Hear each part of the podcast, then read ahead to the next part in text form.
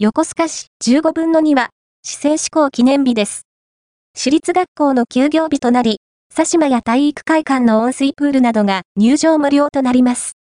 1907年に誕生した横須賀市は、2024年2月15日で117歳になります。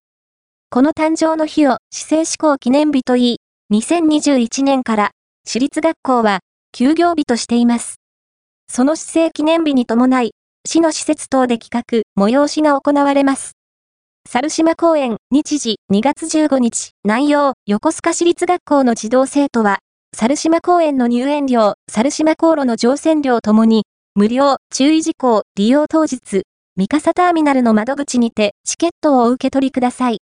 私立学校の小中学生は、口頭で学校名を伝えてください。横須賀市立横須賀総合高等学校、老学校高等部の生徒は、当該学校の生徒であることを示す身分証明書を提示してください。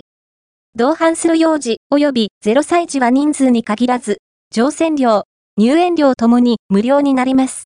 割引を適用する場合、三浦ココ ON ではご予約できません。